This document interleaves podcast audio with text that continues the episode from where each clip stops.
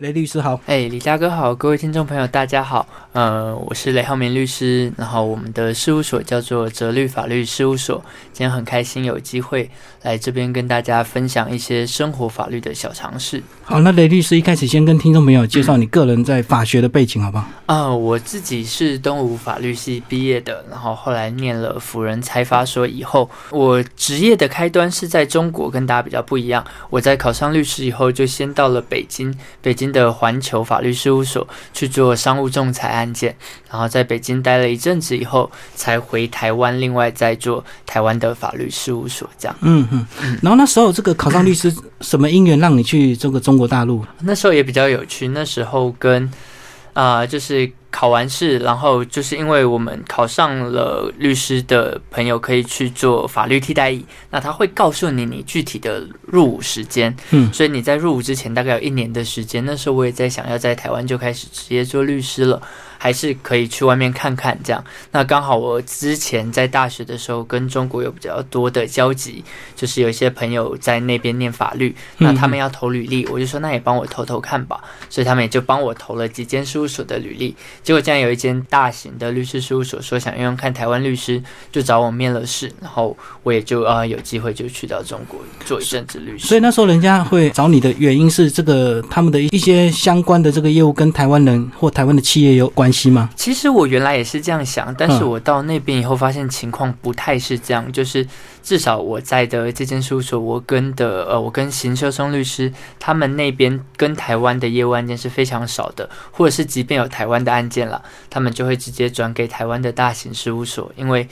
对他们收取的律师费用来讲，台湾的律师费用是相对便宜的。那台湾大型律师事务所处理案件其实也是细致的，所以他们都宁愿就直接转给台湾的大所，然后他们赚这个价差，而不一定会直接在那边雇一个台湾律师处理。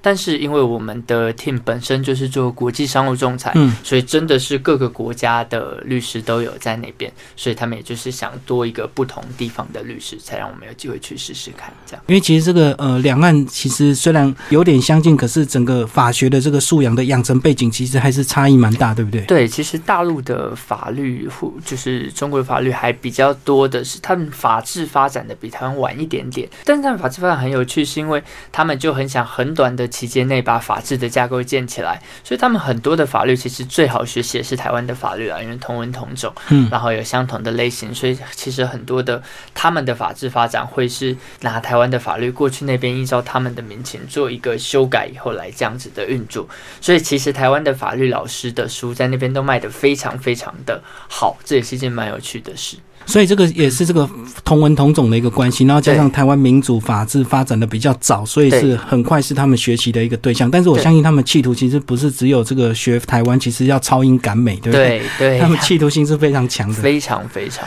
所以我们这个台湾的优势其实蛮紧迫的，这个时间上来讲，对不对？对。然后我们在那边，像我做的就是商务仲裁，为什么会做到这个领域？其实是在国外，就是在中国非常多的国际纷争嘛。嗯。但国外的公司其实是对。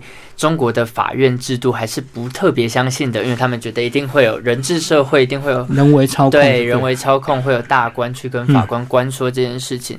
在我想起来，一定有，只是比例或许没有大家想象这么高，但我想也一定是有。但是也就因为大家的不相信，所以他们发展出了非常好的仲裁制度。仲裁的概念就是，假设比如说 A 公司跟 B 公司有纠纷，嗯，他们可以选择像我那时候是在北京贸仲，就是北京贸易仲裁协会，就是由 A 公司仲裁条款通常是这样：由 A 公司选一个仲裁员，B 公司也选一个仲裁员，再由这两个仲裁员一起选第三个仲裁员，由这三个仲裁员来。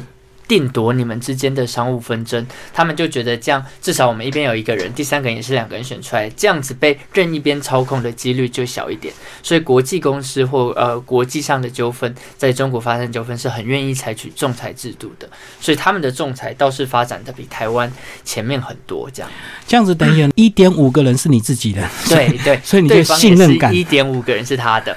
对，那最后这个仲裁结果怎么样？那当然就是大家就法律上的一些条理，大家去做一些辩论或者是做一些讨论嘛。对，那其实我觉得反而有时候法律倒并不是真的这个非黑即白，对不对？很多时候就是各退一步，这个就是谈判嘛。对，其实，在仲裁它的谈判的那个氛围就更明显一点点，因为在法律，尤其是我们是大陆法国家，我们日本、德国都是有具体法条的这样子的规范方式，所以即便我们要谈判，如果最后谈不成，交给法官定夺的话，它都还是会受法条的框架的限制。没错。但是在仲裁的谈判里面，大家就可以。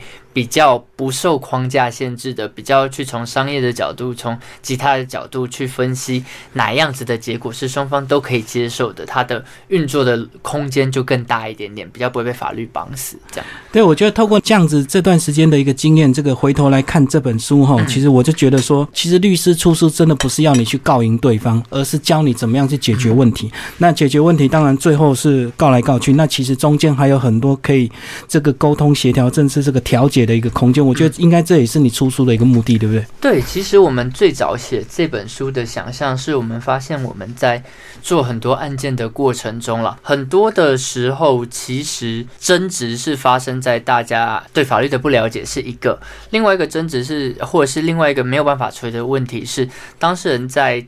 一开始纷争发生的阶段，往往没有采取对的步骤。那到真正到律师来这里，我们其实也很难去挽救一开始没有好的处理方式。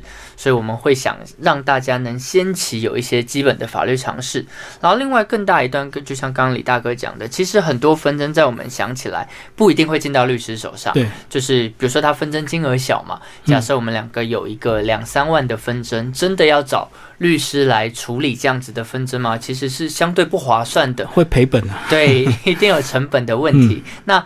但是这些两三万纷争就没有法律的需求吗？就没有任何处理的方式吗？我们会觉得这不应该讲，所以我们想到的解决方式就是让这本书里面去包含大家日常生活最常遇到的，甚至我们特别挑小金额纷争的案件来告诉你，在这样子的呃问题里面，法律会怎么运作。那如果大家对这个法律的运作有一个共识，我们是不是比较有谈判的空间去协商一个合理的处理方式出来？对，因为如果遇到这个重大的金额或者是重大的事件，其实就不是两造双方当事人可以和解的，对不对？因为其实金额或者是涉嫌的层面太多了，所以最好还是由律师来解决。对，如果是重大的金额，找律师细节的去帮你处理所有的法律各个面向的主张，我觉得就是非常合适或。合乎经济效益的做法啦，但是在更小金额的案件里面，就是找律师，或许就像我们刚刚讲的北河啦。所以这个透过这本书非常生活化、非常直白的这个言语啊，让大家有一些法学或法律的一些基本素养。那其实有时候，当你真的不小心这个侵犯到别人的时候，你知道你自己错的话，其实有时候人家如果适当的跟你一些索赔，你就乖乖认了吧，对不对？对啊，对啊，就不要再撑了。嗯，我们也是想，就是如果这本书能告诉你，你有些事是不对的，那对方对你。的主张也是在法律合法的、对对合理的限度内走完判决，大概也是这样的结果。那是不是早点让这个纷争终结，这也是一个比较好的做法了？而且，其实上法院那种心情，你永远都不会好。不管是你是被告或 告人，其实你的心情都不会很愉快，因为其实那种场合实在是还蛮严肃的。对，而且尤其是在法院里，大家就是因为他结果一定就是你你赢我输，你输我赢嘛。嗯，对。那大家就一定要尽可能的去攻击对方。然后去，不管是攻击对方的可信性，或攻击对方的证据，或提出更多的主张，那就会更多更多的相互揭长，把诉讼走到最后，通常都没有人。真的特别高高兴了，对，真的没有人百分之百能够完全这个赢家全拿。其实你也花了很多时间，甚至你也花了律师费。那其实就算你告赢了，其实你到底剩下多少？嗯，好，那其实这本书呢，为什么叫做一不小心就被急啊？包括你们的这个粉专叫律师弹吉他，所以很多听众朋友会很好奇说，那到底是什么急啊、急啊、告啊，到底是怎么回事？先帮我们讲这个急跟告的由来好了。这其实是一个非常乡民的用语，就是在 PTT 上，不知道为什么。一阵子流行起来，就是把告人叫做“急”，嗯，就是“告”这个字用“急”这个字打错字，对，或者是他们不想用这么这么直接的方式去表达这件事情，就用“急”。那我们就在想，那那我们要谈这件事，我们也希望是比较接近民众的方式，甚至有点乡民的口吻，让大家从生活中去了解法律，所以我们就用了这样子的一个字，就是“急”。然后吉他这样的概念。然后呃，前面的弹我们就不是用弹奏的弹，就是用聊天的这个弹，所以我们就用这样的逻辑来设了这个粉丝。就是如果你还是听不懂的话，简单讲就是律师谈告他。对对，直接讲就是这个概念。对，那刚好跟吉他也蛮蛮有趣的。其实这个呃，法律还是可以很生活化。其实如果你懂的话，其实对自己，当你是个好人的时候，其实对你帮助很大。其实法律还是要重点，还是要保护我们这个平民老百姓啊！真的逼不得已才是拿去对付坏人的，对不对？嗯。好，那接下来我们就来就你们书中讲的这个六大面相，稍微来跟听众朋友提一下。其实第一篇讲到这个网络，其实就是大家最容易这个呃犯错，或者是这个最容易这个不小心踩到地雷的地方，对不对？因为每次遇到重大的社会事件，我们就会跟着在网络上留言，就开始骂对方，骂骂骂到最后，结果对方是无罪的，结果他反而一堆人就要被挤了。对啊，对啊，其实我会觉得，就是网络，因为它有一些它本身的特性嘛。你躲在网络后面，你往往觉得你自己是匿名的，你不会被发现的，所以你我们就会比较勇敢的去表达自己的意见。但是这个意见表达其实也是网络本身希望言论活络的一个好处。但当你跨过了那条就是呃刑法的界限的时候，这样子就会遇到相当多的问题。有时候其实大家。在非网络的时候，知道你说的这些话是有问题的，但在网络上不知道为什么就会很勇敢的说出来，但并不是躲在网络，同样的行为就会变得没有问题的，所以这点是我们在这章节很希望去提醒大家的地方。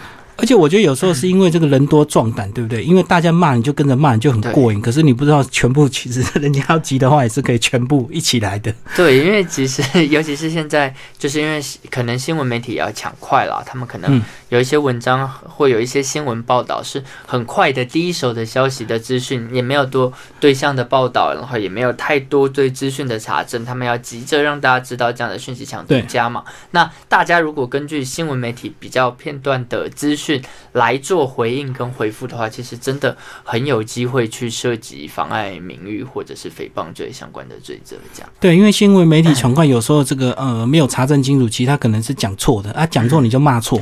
对啊，骂错的话，你看你如果是另外一个当事人，你不一定会告媒体，因为媒体很麻烦，他很大的企业，他可能有很大的团队。可是我告乡民很容易。对啊，对啊，所以这个你跟着骂，最后是你自己被急，然后其实媒体反而没事。嗯嗯，很常见这样的情况。对，因为媒体最后可能就打个澄清而已嘛。那其实。你何必自讨苦吃？那其实书里还有讲到这个一般人或许比较不了解的一个地方，有讲到说，呃，公然侮辱跟诽谤罪的差别。先帮我们介绍一下差别在哪里？呃，公然侮辱跟诽谤罪是刑法两个都放在妨碍名誉罪章的罪，他们处理的主要是呃有点不一样的情况。公然侮辱讲的是没有理由的谩骂，所以我主要是在骂别人，比如说我骂脏话、骂王八蛋、骂贱人这样子。其实我不是在具体指涉你。哪件事做不好，我就是骂你，嗯，这样子就会在刑法上涉犯的是公然侮辱。对，诽谤罪讲的是我具体的批判你的言行或做法。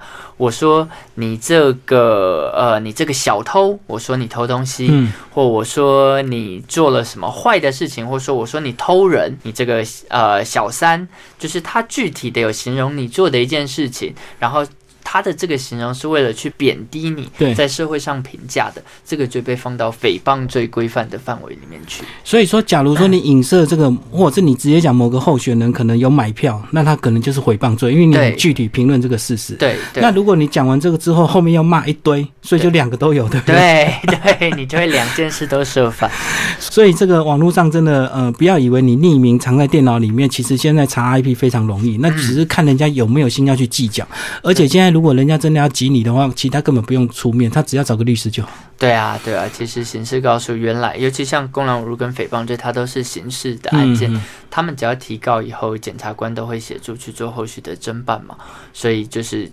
这个提告的人，他本身甚至不一定会需要请到律师的，嗯，就有的时候他们就是把相关的资料提供给检警，检警就会开始侦查，所以这真的对这些乱骂的人是是蛮蛮有威胁性的，大家还是要小心一下这个。而且那个乱骂一堆人，到时候急下去之后，最后呢，就是 就像我们很多乡民讲，哇，这个人可以领年终了，对，因为每个人都要赔。对啊，就收网一头拉骨这样，然后一个就是一件，一个就是一件，然后。后因为这些呃在网络上乱乱骂人的人，多半其实是像我们一样一般的平民百姓，他们也不太会有前科或其他的法律纷争在嘛，他们就会担心这样子的行为影响到自己未来会不会有记录啊，会不会有哦，好像会影响良民证，对不对？如果你出国，对，就是如果你真的被判刑了，或有刑事记录，对，有刑事记录，的确会影响到良民证申请。不过像妨碍名誉或诽谤罪这样子相对轻的罪了。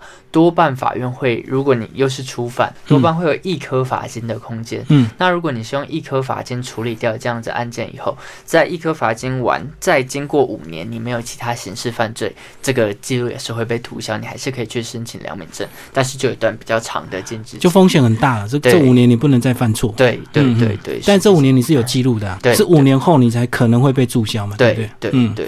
好，那接下来我们来讲第二个部分，这个交通，这个呃，台湾因为地小人稠，大家很容易这个骑车。开车啊，其实常常在马路上碰碰撞撞。那有时候你是被撞，有时候你撞人。那其实到底我们怎么样？如果真的不小心倒霉遇到这个事情，我们怎么样在不进入诉讼之前，能够争取自己合法的一个权益，或者是说怎么样确保自己的一个权益，对不对？嗯。因为可能你做错了某些事情，最后可能对你后面的诉讼或者是一些官司的求偿，可能就会很不利。对，其实我觉得在车祸这个案子里啦，只要不涉及。比较大的人伤，就是没有比较大的伤害，大家其实都是在金额上做争执嘛，就是这个赔偿到底要有多少的金额。那这件事情，我觉得会是大家其实常常很谈不拢的，就是被撞的人跟撞人的人，他们那个金额的想象其实是有非常大的歧义的。但其实。这些事情在法律上或在过往的判决里，它的标准其实是蛮明确的。其实哪些东西可以赔，哪些东西不能赔，精神损害赔偿大概是要哪些项目？其实过往的判决有给了蛮多明确的答案。然后我们书里也多少都有提到可能的和解或可能的判决结果金额在哪里。如果从这个角度去讨论，大家可能会比较有共识去达成和解。就是过去还是有很多的判例可以参考，并不是你漫天的喊价，或者是你认为我的这。个伤怎么样？然后害我这个脸受伤，然后一辈子就不能够靠脸吃饭，你就索赔个天价，最后其实对事情没有帮助了。对，嗯，对，所以这也是我们政府为什么会设立一些调解委员会，对不对？嗯，就是透过一些比较公正客观的第三者，帮你们瞧一个比较双方都能够接受的金额。对啊，其实很多的时候就是两边就是就是对立面嘛，两边很难有很好的沟通。但有第三人参与的时候，不论是律师啦、调解委员或法院的，就是调解。只要有其他人在参与的时候，大家多半都会收敛一点点。那调解的那个金额，或许也比较有成立的空间。所以你过去也担任过一些调解委员的一些顾问吗？嗯，我对我有在新庄法服协助过，就是调解委员会协助过做那边的律师这样。我觉得重点要调解成功，还是要双方要有一个基本的法律素养。如果一方完全没有的话，他可能会完全都认为他完全没有错，所以他就是要一定要。多少金额这样子？对对，尤其是比如说像像车祸案件，其实我们赔偿的项目蛮固定的，对，它大概会包括了，就是车子的损害是一定会赔偿的嘛，对对对，医疗费用是一定会赔偿的嘛。那我们法律允许赔偿的其他项目，大概是你因为这件事情所增加的支出，比如说我车祸了以后。我需要去呃有就是买轮椅，然后就或者是我需要去买拐杖，这些额外的呃采购是为了因为这车祸发生的这个部分，法院也是会允许的。对，然后再来是看护费用，如果我真的因为这个车祸需要有看护，那这个也是法院会允许的。然后再来可能就是。呃，所谓的上班不能上班的这部分的费用，就是我工作损失嘛。我因为这个车祸在家休养几天不能上班，这个费用法院也是会允许的。那这个费用主要的判断标准，真的是要由医师开医嘱说需要休息多久。法院才比较能去具体认定了。那除了这几个项目以外，大部分就是精神赔偿，还有交通费啦，就是我去看医生这个来往的交通费也是可以要的。但其他的项目，如果就是自己满天想象出来的一些项目，可能就不一定会是法院会准许的项目内容。这样就是可能你只做了这个呃一两个月的发财梦，最后还是会被敲醒，说其实不是你想要怎么样，叫人家赔什么就赔什么。对，那其实这个与每次遇到车祸。最重要，这个一定有一个这个最重要的一个步骤，就是报案，对不对？先跟我们讲一下报案到底有什么重要性？可能或许有些人会轻忽，对不对？对，因为很多人常常就是车祸了，看一看两边没事，或看一下对方没事就离开了。但是，呃，如果就是对方其实有受伤啊，或者是你其实。呃，就是没有留下好的呃，就是联系方式或什么的，这其实有构成刑事肇事逃逸的这个罪责的问题的。然后很多的时候，你私下跟对方假设就预先就达成了一个和解。另外一个问题是，你觉得我的保险公司会赔吗？嗯。但你们自己私下达成的和解，保险公司往往是不愿意参与理赔的。对。所以很多的步骤、很多流程，保险公司在去审核这些赔付的案件的时候，都还是会要有报案的资料啊。记录啊，这样子的呃东西，他们好去跑这个理赔的流程。所以在纷争发生的当下啊，建议还是找警察去做证据的呃收集，然后报案，了解这个案子成案的情况。然后最后真的要谈和解，我们再往后走。这样。所以，我们常常讲说，为什么一句话说这个十次车祸九次快的原因，就是有时候你就是为贪快要闯红灯或闯黄灯，结果就车祸。当你车祸之后，其实你整个时间完全都不用讲了，因为你就是要报案，然后甚至连通知保险。险公司到场，然后最少要半天几个小时之后才能解决。结果你贪快那几秒，最后得不偿失。对，其实这是一定会发生，而且就是到案做笔录，其实是需要花一定的时间的。那第三个章节，我们来讲这个租房子。那租房子呢，其实呃，大家都有一定的概念。其实，但是有一些房东会搞不清楚。这个有时候遇到这个房客，他不缴房租，他就认为说他已经好几个月没有缴，那房子是我的，我就开门进去把他赶走，或者是把他东西丢出来。其实这个反而会有一些法律纠纷，对不对？对，这其实是蛮严重的一个情况。因为其实你租人家那个空间就是人家的，那你在呃没有经过他人允许的情况下直接进去，就可能会涉。及刑事侵入住居的问题，这其实是有刑责的，所以建议房东们还是不要再就是呃，真的人家不还钱或不把房子交出来，你应该合理的方式是透过民事诉讼要求法院把他赶走，然后把房子取交回来给你，而不是自己自力救济的用一些手段，这其实就会比较有法律上的风险，这样。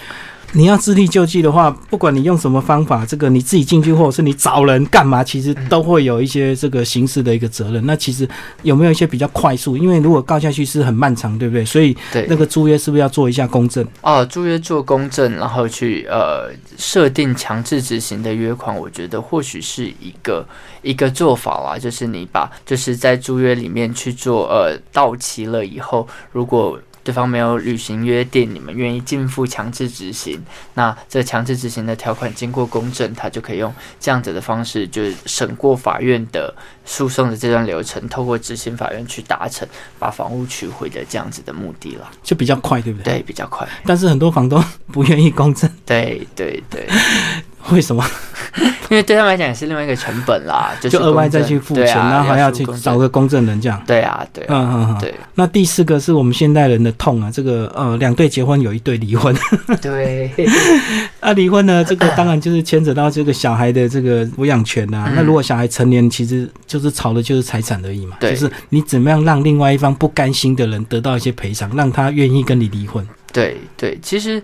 呃，就是前几天在看新闻，也在说台湾是世界上离婚率第三高的国家。我们也觉得哇，这真的是蛮蛮恐怖的一个资讯了。但是其实现在现在台湾的离婚案件的确是每年发生的蛮多，但真正进到法院由法院处理的并不是大多数，大多数是大家自己协议离婚。其实，在台湾离婚有两个主要的途径，一个叫协议离婚，就是我们两边讲好离就离了。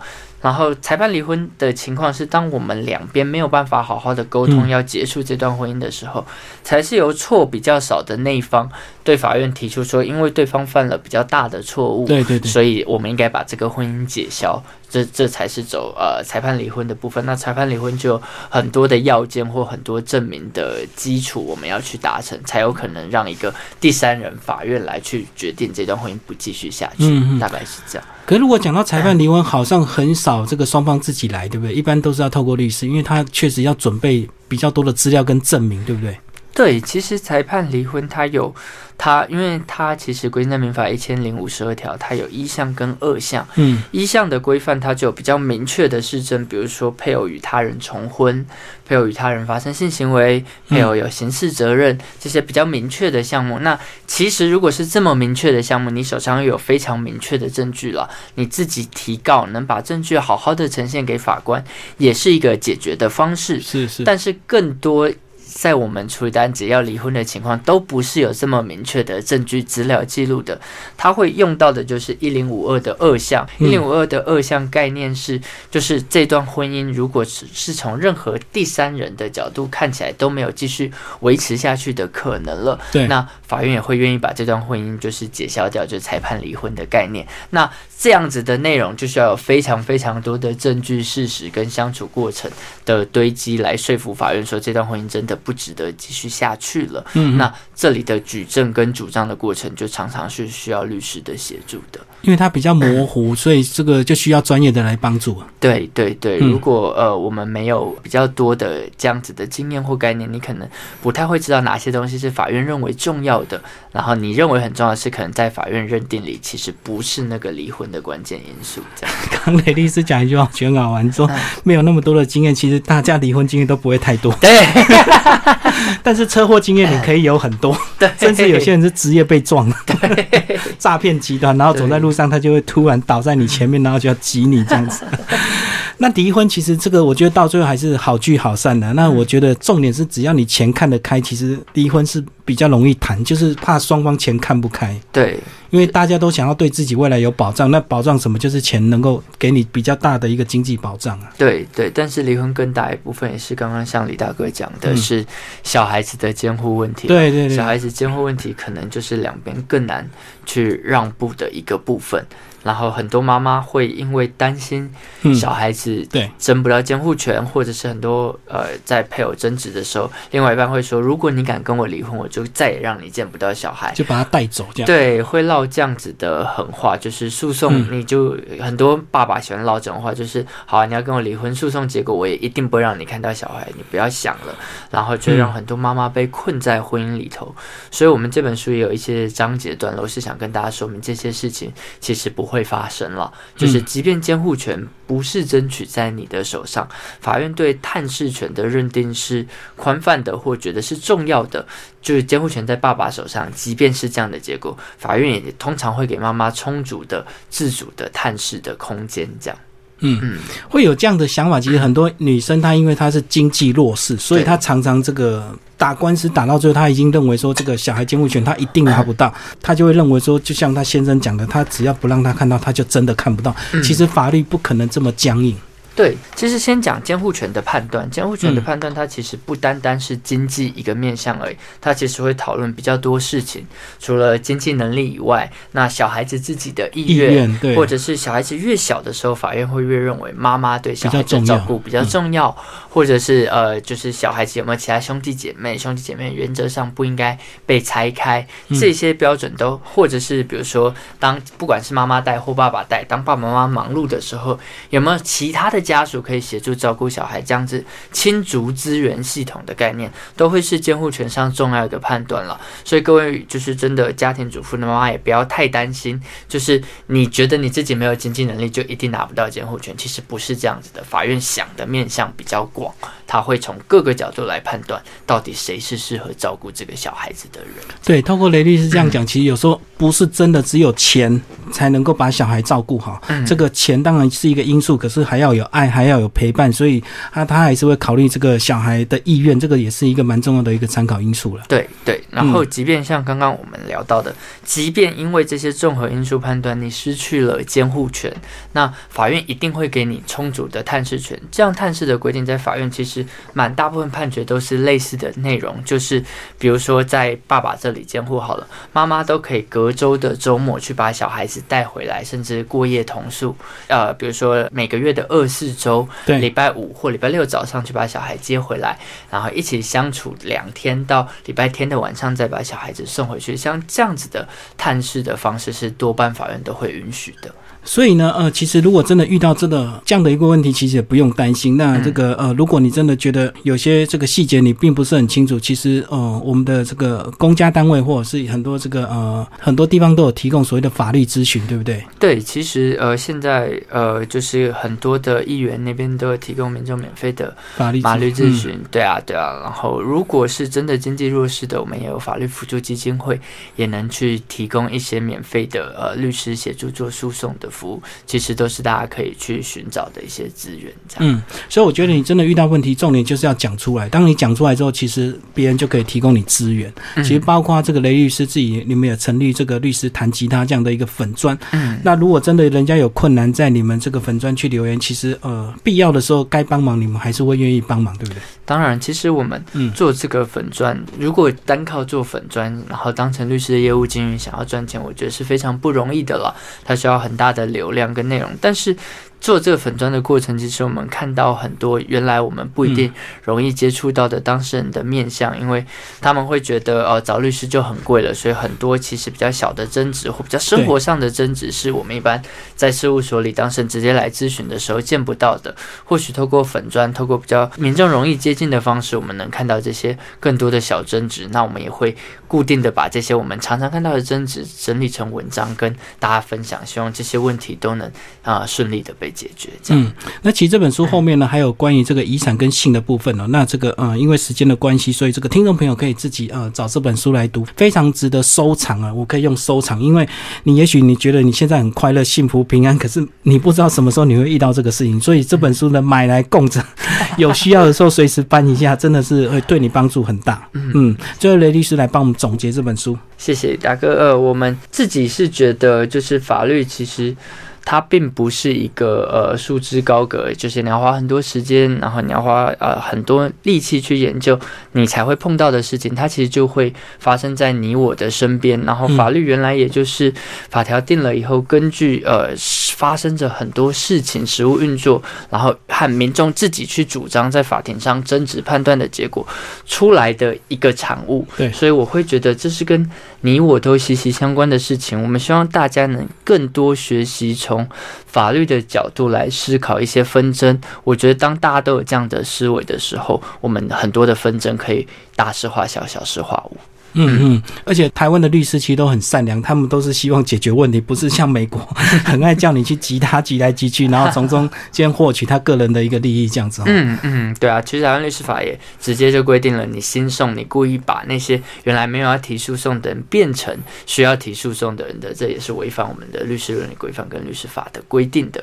对啊，所以我相信大部分台湾律师并不会做这样子的事情。好，先谢谢我们的这个呃作者雷浩明律师啊，为大家介绍他的新书《一不小心就被急》。那他们的粉砖呢叫做律师弹吉他，听众朋友如果有兴趣，也可以追踪他们的粉砖。其实他们粉砖按赞数非常高诶，与律师来讲，因为其实律师都很忙，其实他们不太有这个心思额外去经营这个网络的这个粉丝。但是呃，雷律师他们这边还蛮用心在经营粉砖，而且遇到一些重大的新闻事件，他们都可以透过他们个人这个比较中肯的一个角度，提供一些法律的一个见解。嗯，对啊，我们是觉得就是法律这一题本身就比较生硬了，我们就希望在重大事件发生的时候，大家都对这个议题有有想法的时候，我们刚好能来分享一些法律角度的思维方法逻辑，希望大家都能喜欢就是这样子的讨论。这样好，谢谢雷律师，这本书呢是宝平文化所出版，谢谢大哥。